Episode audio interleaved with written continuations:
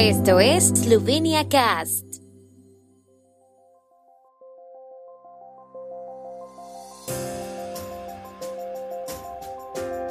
Noticias. Maribor celebró conmemoración de los acontecimientos de Pecre. Comisión de Medio Ambiente debatirá solicitud de referéndum sobre la modificación de la ley de aguas. Cancilleres de Eslovenia, Austria y la República Checa destacaron en Tirana la importancia de la ampliación de la Unión Europea. El puerto de Koper te invita a un día virtual portuario. Ruta ciclista entre Medvode y Ljubljana lista en 2022. Playas y campamentos en la costa eslovena listos para la temporada de verano. GoOpti es la empresa de traslados de pasajeros líder en Eslovenia que te conecta con numerosos aeropuertos y ciudades. Es la manera más cómoda y segura de llegar a Eslovenia si tu vuelo no tiene conexión directa con la capital eslovena. SloveniaCast te regala 5 euros de descuento en tu primer traslado con GoOpti. Reclama tu cupón de descuento accediendo a sloveniacast.com barra GoOpti. Por solo 150 euros obtén tu página web básica con correo electrónico, hosting y dominio. Más información en laura-polo.com y contacto en info.laura-polo.com. Ayer la Municipalidad de Maribor conmemoró los acontecimientos cuando el Ejército Popular Yugoslavo rodeó el Centro de Entrenamiento de Defensa Territorial en Pecre el 23 de mayo de 1991. El sábado se celebró el trigésimo aniversario de este importante evento para el proceso independentista. En la ceremonia, el presidente de la República Borut Pajor hizo hincapié en que los eslovenos ganan si cooperamos y que echaremos de menos esta mentalidad ganadora con motivo del aniversario. Expresó su preocupación por el hecho de que en Eslovenia nos estamos acostumbrando demasiado a la oposición e incluso a la exclusión. Por la noche tuvo lugar un concierto de la Big Band de la Orquesta del Ejército de Eslovenia, en el que también estuvo presente el primer ministro Janes Janša. Cada año el Ayuntamiento de Maribor organiza una ceremonia en el Centro Educativo de Pecre y parte del evento es una marcha tradicional entre el centro y el cuartel. La Comisión Parlamentaria de Infraestructura, Medio Ambiente y Ordenación del Territorio debatirá una solicitud de referéndum legislativo sobre una enmienda a la ley del agua en la sesión de hoy.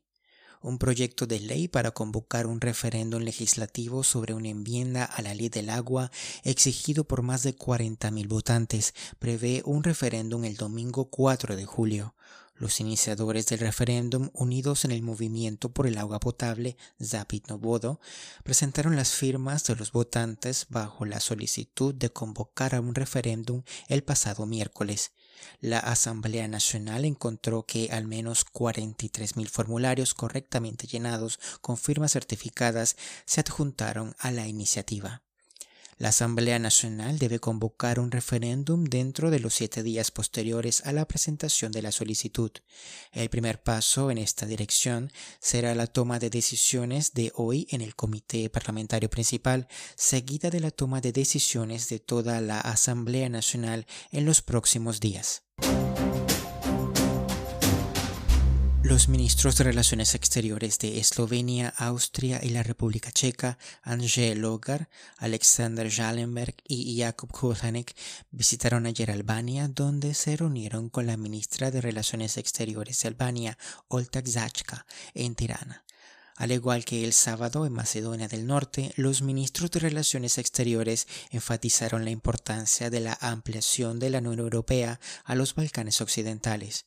Según el jefe de la diplomacia austriaca, la ampliación de la Unión Europea a los Balcanes Occidentales redunda en el interés estratégico de todos los Estados miembros de la Unión Europea por razones políticas, económicas y culturales. El ministro de Relaciones Exteriores de Eslovenia también dijo que no debería haber bloqueos permanentes debido a cuestiones bilaterales. Todos los países candidatos anteriores, actuales y futuros deben cumplir con los criterios y como tales deben ser evaluados, agregó Logar y dijo que si se cumplen los criterios se dará el siguiente paso. Debido a las restricciones relacionadas con la epidemia, el puerto de Koper también tuvo que renunciar a su tradicional Día del Puerto este año. No obstante, han preparado tres eventos para conmemorar el cumpleaños de Luca Koper. Todos los que quieran ver el puerto están invitados a ver un vídeo de 360 grados que los llevará a los rincones ocultos de las instalaciones portuarias. De esta manera será posible visitar al operador de la grúa a través de las grabaciones, pararse en la parte superior del elevador de contenedores, conducir hasta el vehículo de transporte de vehículos y ayudar al remolcador a llevar el barco al atracadero de manera segura, escribió el puerto de Cooper en un comunicado. Además de la visita virtual de hoy, el viernes se inauguró una exposición de fotografías de Christian Stojakovic titulada Insider en la galería del puerto de Cooper cerca del bastión de Cooper. Ayer se pudo seguir en directo la llegada de la antorcha olímpica en el perfil de Facebook del puerto. La Oficina del Gobierno para el Desarrollo y la Política de Cohesión Europea ha aprobado fondos europeos para el Ayuntamiento de Medvode para el proyecto de construcción de una conexión para bicicletas Medvode, Pirnice y Bikrice. Para el proyecto de 2.2 millones de euros, el Fondo Europeo de Desarrollo Regional aportará más de 900 mil euros y un millón de euros lo aporta el Estado. Se espera que la conexión se complete a fines de 2022. Como parte del proyecto, el municipio de Medvode construirá una conexión en bicicleta segura y ordenada entre los asentamientos del interior de Verie, Zgorny Pirnice, Spodnie Pirnice y Vikrice, con el centro de Medvode. El carril bici asfaltado, que tendrá 6.215 metros de longitud, será de doble sentido y permitirá el acceso a maquinaria agrícola, ya que parte del recorrido está previsto entre los campos. El proyecto también incluye la construcción de una pasarela a través del río Zava. Con la disposición de esta ruta ciclista se proporcionará una ruta segura, más rápida y cómoda para los habitantes de esta zona y también para los deportistas y entusiastas del ciclismo y actividades de ocio activo. Tanto las playas como los campamentos a lo largo de la costa eslovena se están preparando para la temporada turística de verano. Los visitantes de Portorož y los lugareños podrán disfrutar de la renovada playa metropolitana.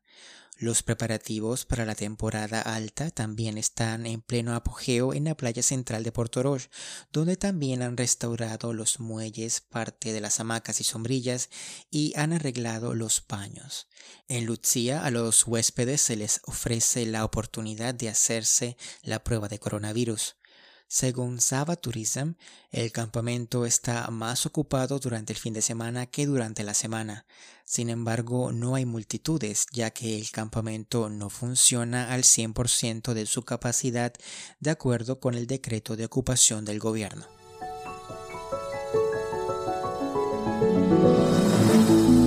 El tiempo en Eslovenia. El tiempo con información de la ARSO, Agencia de la República de Eslovenia del Medio Ambiente.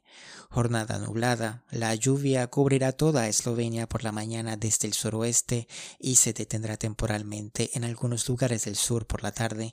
Las temperaturas máximas del día serán de 11 a 16 en la región de Gorishka y litoral alrededor de 20 grados centígrados.